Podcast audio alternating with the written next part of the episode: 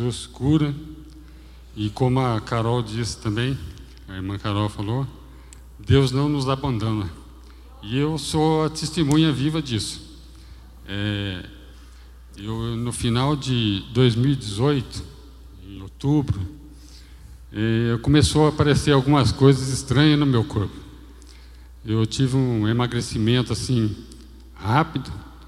É, em pouco tempo eu perdi, é, foram uns 10 quilos mais ou menos que eu emagreci. É, eu que já era magro virei um, um palito. e aí comecei a sentir um cansaço muito grande. E logo na sequência começou a aparecer uns caroços no corpo. Então sai no pescoço, nas axilas, virilha. E a princípio eu achei que fosse alguma, uma, sei lá, tipo íngua, alguma coisa, alguma reação no organismo. Aguardei uns dias, persistiu, procurei um médico. Comecei a fazer, a, investigar. Fui no posto de saúde, pedi alguns exames. É, aí a médica do posto olhou, achou que não era da área dela, me encaminhou para o regional.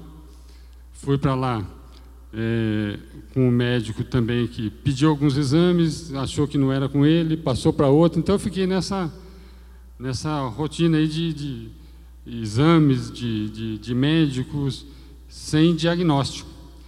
E o, as coisas foram piorando. Começou a sair uma grosseira no meu corpo, né, um monte de, de, de feridas, que começou a infeccionar, começou a ter febre. E, e foi assim, um negócio, um processo rápido.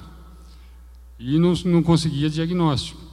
Então, é, o, o meu genro, no ano anterior, ele teve leucemia e fez um tratamento em São Paulo, que é o, o pai dele morava lá, então ele conseguiu o atendimento lá em São Paulo e fez o tratamento lá. E como a gente estava tendo essa dificuldade aqui, a gente resolveu tentar fazer por lá. Só que era um, é difícil conseguir vaga naquele hospital. Então, o que, que a gente fez? A gente conseguiu, né, através da, da, da ajuda dele, que tinha né, conhecimento com o pessoal lá no hospital, a gente marcou uma consulta com o médico que atendeu ele, uma consulta particular. E, e a gente passou por esse médico, levei os exames que eu tinha, e ele de imediato ele já olhou os exames, já deu o diagnóstico. Falou, o caso seu é linfoma. Que o linfoma é um tipo de câncer que atua no sangue, ataca a medula e começa o organismo começa a produzir é, células com problemas, você perde a imunidade e aí fica uma porta aberta para tudo quanto é tipo de, de infecção, de doença, tudo, você fica exposto. Então era um negócio que, né, uma doença grave e que precisava ser tratada com uma certa urgência. E aí o, o médico falou, vamos fazer o seguinte, eu vou te encaminhar, você vai num posto, numa UPA, você vai passar por uma consulta e pede para te colocar no cadastro, que é um cadastro que tem em São Paulo que é, direciona pacientes para o hospital que tiver disponível para atendimento. Então ele falou, e aí você entrando nesse cadastro, a gente traz você para fazer o tratamento aqui no hospital. E assim a gente fez, foi lá, cheguei lá na, na, nessa UPA, tinha umas 200 pessoas. Quando eu olhei assim, aquele mar de gente esperando para ser atendido, e o comentário do pessoal era assim, ah, eu vim aqui, saí daqui ontem era meia-noite, saí era 11 horas. Então, assim, um negócio demorado. Mas aí a gente já, Deus já começou a agir nesse. Desde aí Deus já começou a conduzir. Porque eu cheguei lá, né, eu estava chegando dentro de muleta. Eu não, não conseguia nem andar direito. E aí a, a, minha esposa, eu sentei numa cadeira, minha esposa foi lá para fazer a ficha minha de, de, de, entrada. E eu sentado lá, vi ela fazendo, passando os dados e tal. E quando a mulher, a moça perguntou a idade, eu estava com 57, ela falou que era 67. Aí eu corri lá e falei, não, vem, não, é 57. Aí falou para a moça, não, é 57. Só que nessa, eu não sei porquê, meu nome permaneceu na, na no, no, atendimento prioritário, continuou. Né? Embora ela tenha corrigido a idade, e assim, começou o atendimento, passou um pouquinho, já me chamou. Aí pediu para fazer um exame e tal. E nesse exame, de, um exame de sangue, um exame de urina, que era para me passar pelo médico lá do, da UPA. Fiz o exame, cheguei lá, apresentou para a médica lá tal. E ela olhou, no, no, assim, um exame bem superficial, né? E ela falou, olha, o que, que é o problema seu? Eu expliquei para ela, eu falei, eu precisava que você me colocasse no cadastro.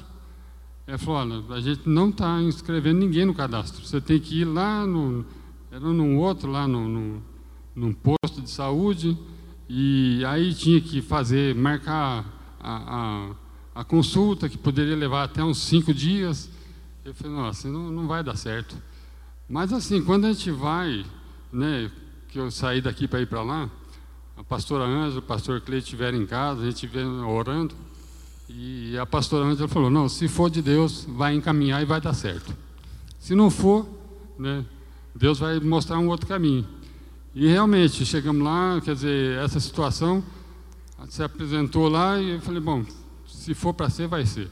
Aí a Lurdinha, minha esposa, falou, não, vou fazer o seguinte, ela estava junto com o meu genro, falou, vamos lá no hospital, nós pede para a enfermeira lá ver o que, que dá para fazer, se ela pode ajudar a gente lá, né? E foram lá no hospital. Quando eles chegaram no hospital, num hospital enorme, e chegou lá e encontrou com o médico, que era o diretor do hospital, que é o que tinha me atendido, e ele já perguntou para ela, e cadê o rapaz para nós internar? Ela falou, ah, não deu certo lá, doutor. Ele falou, mas não deu por quê? Ela explicou para ele, falou, não, espera aqui, vem cá. Então o próprio diretor do hospital se empenhou em me ajudar, foi lá, né, falou para a secretaria, falou, não, bota ele nesse cadastro aí agora. Ele falou, não, mas não tem como, não dá certo. Falou, não, dá um jeito, se vira. E ela começou a tentar, falou, nossa, mas eu, eu preciso de um número que tem lá no, alguma coisa de atendimento. Você fez algum exame lá no, na UPA? E eu tinha feito aquele exame de sangue, que até então para mim não teve valor nenhum. Mas ela falou, não, deixa eu ver. Aí pegou, olhou falou, não, aqui tem o número que eu preciso. E ela, através daquele número, conseguiu entrar no cadastro e me colocou lá dentro. Então, a partir daí, marcou uma consulta para mim lá no hospital e começou a, a, o atendimento por lá. Aí eles me internaram, fiquei uma semana internado para fazer os exames. E aí fiz uma série de exames, Inclusive fiz uma outra biópsia de, de uma, um dos, dos caroços que ele removeu do corpo e confirmou. E aí marcou para mais alguns exames para fazer e para iniciar a quimioterapia. Então, o ano de 2019, eu passei praticamente até, até dezembro fazendo quimioterapia. De, de abril, que eu fui lá, até dezembro, era intervalo de 21 dias, fazendo quimioterapia. Então, assim, foi, o que, que eu posso dizer? Né, foi um, não vou dizer que eu fiquei feliz com a doença. Né, se eu falar isso, eu vou estar mentindo. Mas o que eu posso dizer é que foi um tratamento muito abençoado. Que Deus, assim, me amparou de uma forma que eu passei por essas quimioterapias, eu fiz, né, eu via lá o pessoal, todo mundo passando mal, e, sabe, é, com reações diversas. E eu, graças a Deus, eu fazia quimioterapia. O primeiro dia que eu fiz, ele falou: não, você fica por perto aqui, porque se der alguma reação, você volta. E eu fui, fiquei na casa da minha tia e não tive nada. Um gosto assim, um gosto ruim na boca e mais nada. Né? Eu me alimentava normal, né? sentia bem, não sentia nada. Então, a, a, partir daí, eu comecei a fazer o tratamento assim. Eu ia lá, fazia quimioterapia, terminava, vinha embora. Conseguia fazer minhas atividades, né, normal. Tinha assim, um cuidado por causa da imunidade que caía demais, mas, com a graça de Deus, assim, não tive nenhuma reação. Então, passei o ano de dezembro nessa rotina. São Paulo, quimioterapia, volta, vai volta. E, assim, e, e, e vejo que é, essa, esse direcionamento para fazer o tratamento em São Paulo, para mim, foi assim, coisa de Deus realmente, porque é, eu tive que fazer transplante de medula. E se eu tivesse iniciado o tratamento aqui, provavelmente eu não teria como fazer, aqui em Pouso Alegre. Quer dizer, eu teria que começar uma, uma nova batalha lá em São Paulo até me encaixar. E como eu comecei o tratamento nesse hospital, que é especializado nesse tipo de tratamento, Então já foi uma continuação do tratamento. Aí vem a, a necessidade de, de, conseguir doador. E, e, todo mundo sabe que transplante de medula é a medula é o doador é a parte mais difícil. Né? A gente vê pessoas que não conseguem na família, que não conseguem nesse cadastro é um cadastro mundial que existe, que a pessoa não consegue, às vezes um doador compatível. E então eles começaram pela família. No caso lá nós somos seis irmãos vivos, né? Então escolheu os dois do sexo masculino e a irmã mais nova para fazer o teste. E fomos lá em São Paulo, num, laboratório especializado nesse tipo de teste. E quando fez o exame, desculpa, gente. Os dois irmãos, 100%. Né? Então, assim, a gente vê que foi a mão de Deus realmente, né? que, que preparou tudo já. Então, aí optou pelo irmão mais novo e, e marcou para a gente fazer já no, no em março para internar para fazer o transplante. E eu tinha uma preocupação muito grande com a questão financeira, porque eu trabalho por conta.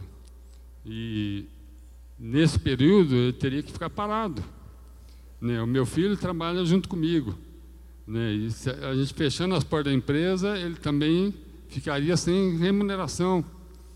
Então, eu tinha essa preocupação, mas Deus já veio preparando antes de, de, de, dessa internação, Deus já veio preparando. A gente fez uns, alguns trabalhos e, na empresa e, e, assim, em função da crise, da dificuldade, a gente parcelou esse serviço para os clientes e quando eu tive que parar, eu continuei recebendo. Né? Então a gente continuou recebendo, eu consegui pagar as contas da empresa em dia, consegui fazer as minhas retiradas, que eu precisava do dinheiro para poder estar tá, né, indo e vindo lá né, para cuidar das coisas lá, tinha medicamentos que comprar que não conseguia lá no, no sistema público. É, tinha, fiquei um período internado, mas depois eu tive que permanecer em São Paulo. Então eu tinha as despesas lá, tinha despesa da casa aqui, que a minha filha ficou para cá. Então, e foi uma série de coisas que foi acontecendo ao mesmo tempo, mas Deus foi cuidando de tudo. Né? Eu, cuidou da, da, do tratamento, cuidou da minha filha que ficou aqui, que ela já vinha meio fragilizada por conta do acompanhamento que ela tinha feito com o noivo na, na, no problema dele lá de leucemia. Aí vem problema comigo. Aí essa distância, ela ficou aqui, a gente lá, e ela preocupada. Então ela ficou até assim, bastante abalada. Mas Deus colocou uma pessoa para cuidar dela, que é a irmã Olívia, que faz parte aqui da igreja, deu um acompanhamento psicológico para ela e ajudou ela a fortalecer, a, a suportar a pressão né, na, naquele momento. E fomos lá para o transplante. Eu e o meu irmão, e quando a gente chegou lá, foi em março para fazer a internação, final de março, foi o início da pandemia, quando parou tudo.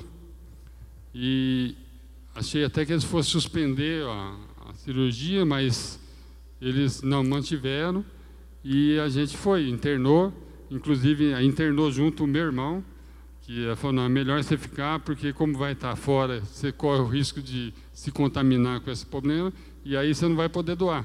E depois, quando tiver com tudo preparado para receber a medula, não tem como voltar atrás. Então, é melhor ficar. Então, internou ele junto comigo. A gente passou uma semana junto. E, e Deus faz as coisas tudo certo. Porque esse meu irmão, ele vinha atravessando uma crise no casamento. E ele estava, ele falou para mim, falou, meu casamento não tem jeito mais.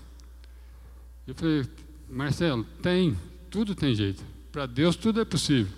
Eu acho que você tem que procurar, dê uns conselhos para ele, para ele fazer a parte dele, né, mudar, ver o que estava errado com ele. Não adiantava ele querer mudar a esposa.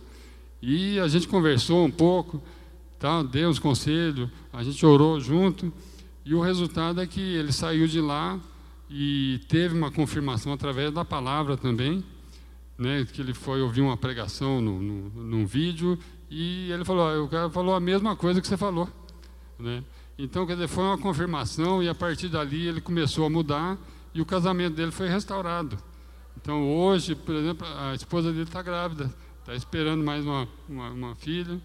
Ele tem uma família já abençoada e agora está esperando mais uma. E graças a Deus voltou a frequentar a igreja. Então, assim, foi uma bênção na vida dele que foi através dessa situação que eu vivi. Então, agradeço e louvo a Deus por isso, por essa oportunidade. Né? E aí passando, passei pelo transplante. Assim, foi um. Essa semana que eu fiquei, foi uma semana inteira de quimioterapia. Quando chegou no, no sábado e domingo, aí foi uma, uma, uma, dose extra, assim, bem, uma, uma quimio muito forte que era o objetivo de destruir o restante da medula que eu tinha. Ele tinha que zerar a minha medula para receber a medula nova. Então foi assim, uma química muito forte, eu passei muito mal e fiquei, depois dessa química, eu devo ter ficado uns 10 dias sem conseguir alimentar. Diarreia, vômito direto, então eu emagreci mais ainda, careca, pálido, magrelo, e mais lá firme, confiante, sabendo que Deus ia fazer a obra e que Deus estava comigo o tempo todo. Então eu não, não perdi a fé, não perdi a esperança e continuei firme. Não reclamei, sabe? Porque às vezes a gente reclama das coisas e esquece que de tanta coisa que Deus faz na vida da gente e a gente nunca agradeceu. Né? Então a gente tem que aprender a, a suportar. E eu fiz isso, falei, não vou reclamar. E não, quando eu falo não reclamar, não é reclamar para as pessoas, eu não vou reclamar para Deus. Eu não reclamava. Eu agradecia a Deus por cada, cada, sabe, melhor, assim, por mínima que fosse. Eu agradecia a Deus por tudo. Né? E continuei, passou. Mas aí vem, você vê, a, a previsão inicial dos médicos é que eu ficasse de 30 a 40 dias internado e que a medula podia levar até 28 dias para pegar, depois que faz o, o, transplante. A minha medula pegou com 14 dias. Aleluia. Eu, com 25 dias, eu estava deixando o hospital. Né? E aí vem o período de acompanhamento. São, você tem que ir três vezes por semana no hospital. Eu fui, primeira semana que eu fui, eu fiz o, o, primeiro dia, o segundo, ele falou, não, não precisa vir no terceiro, não, você passa a vir duas vezes por semana. Já começou, já mudou para duas vezes por semana. Fui umas três semanas, falou, não, pode vir uma vez por semana só. Então foi assim, muito rápido essa recuperação.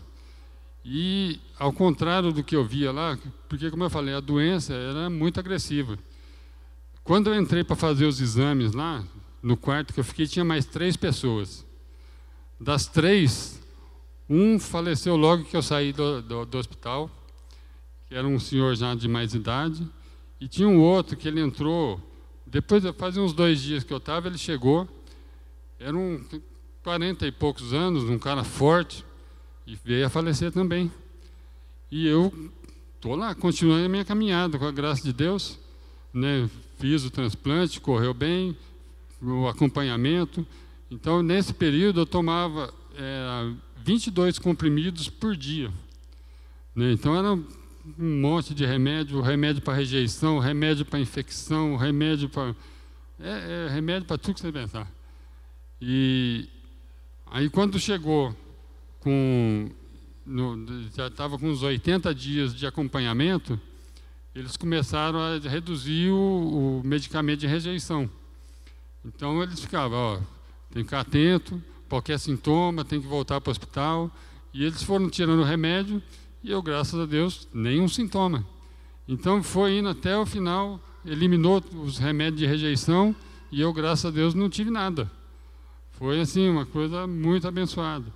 Aí passou, eu continuei tomando vários comprimidos para infecção, para.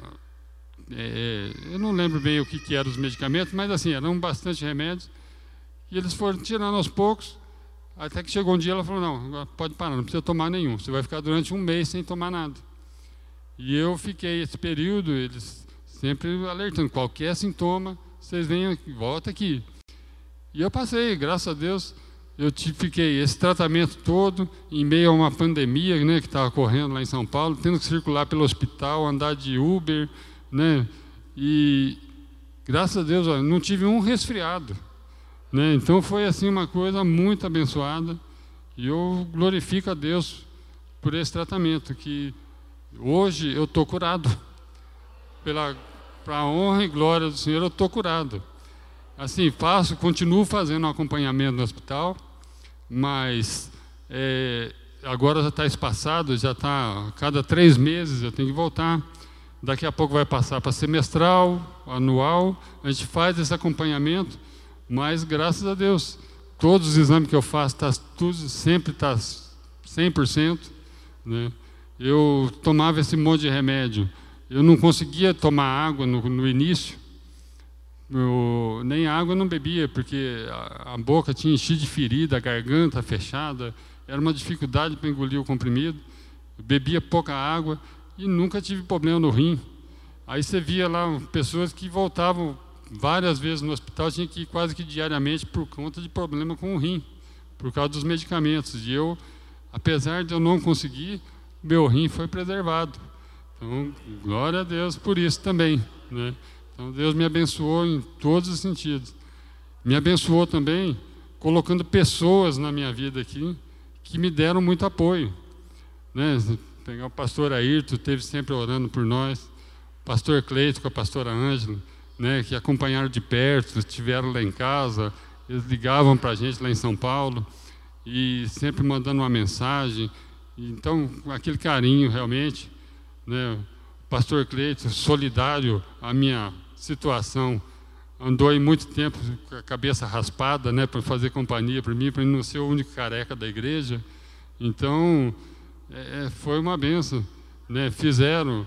Eu estava em casa no, um dia lá e quando a Durinha chegou, me chamou para pegar um não sei o que na garagem lá, que eu nem lembro a historinha que ela inventou para mim, que eu abri a porta de casa, estava a igreja na minha garagem. O pessoal tudo lá. Então foi uma coisa assim que ficou marcado na minha vida. É uma coisa que eu nunca vou esquecer. Jamais vou esquecer. Sabe, é você poder contar com pessoas abençoadas, assim, que olham, né, que solidárias à nossa dificuldade. E é Deus que coloca essas pessoas no caminho da gente. Os irmãos da igreja estiveram orando. Aí teve um irmão da igreja também que rapou a cabeça junto lá com o pastor. Né? E enquanto eu não, não, não fui curado realmente, eu não falei para ele, pastor, o médico falou para mim que agora eu estou curado, ele não deixou o cabelo crescer. Eu fui lá, deu testemunho na árvore grande, aí que ele deixou o cabelo crescer. Agora está bonitão lá. e né, nesse momento, como eu falei, é um momento assim, onde a gente tem uma, uma despesa uma, que foge um pouco do, do, do, do normal, né? Então Deus tocou no coração da irmã Regiane, que fez uma, uma, uma lista, uma coisa virtual aí, muita gente andou co contribuindo, pessoas que eu nem, nem sei quem foi, mas que Deus sabe. Né? Eu acho que eles têm minha gratidão, mesmo sem eu saber quem foi, mas Deus está lá, está anotado lá, né? né? Que Deus né, vai, vai recompensar, eu tenho certeza. E, assim, eu aqui o pessoal do grupo de homens que eu frequentei aqui, por enquanto ainda estou um pouco afastado, porque apesar de eu estar retomando a minha rotina, o médico ainda recomenda que eu evite o máximo de sair de casa. Então ainda estou me resguardando um pouco, mas o pessoal do grupo de homens, né, está ali o pastor Tiago, fizeram um vídeo também, mandando lá uma mensagem de apoio, de, de e graças a Deus, né, eu acho que somando tudo, é, é, esses apoios das pessoas, mas acima de tudo, a mão de Deus sobre a minha vida, eu fui curado. Para a honra e glória do Senhor. Amém.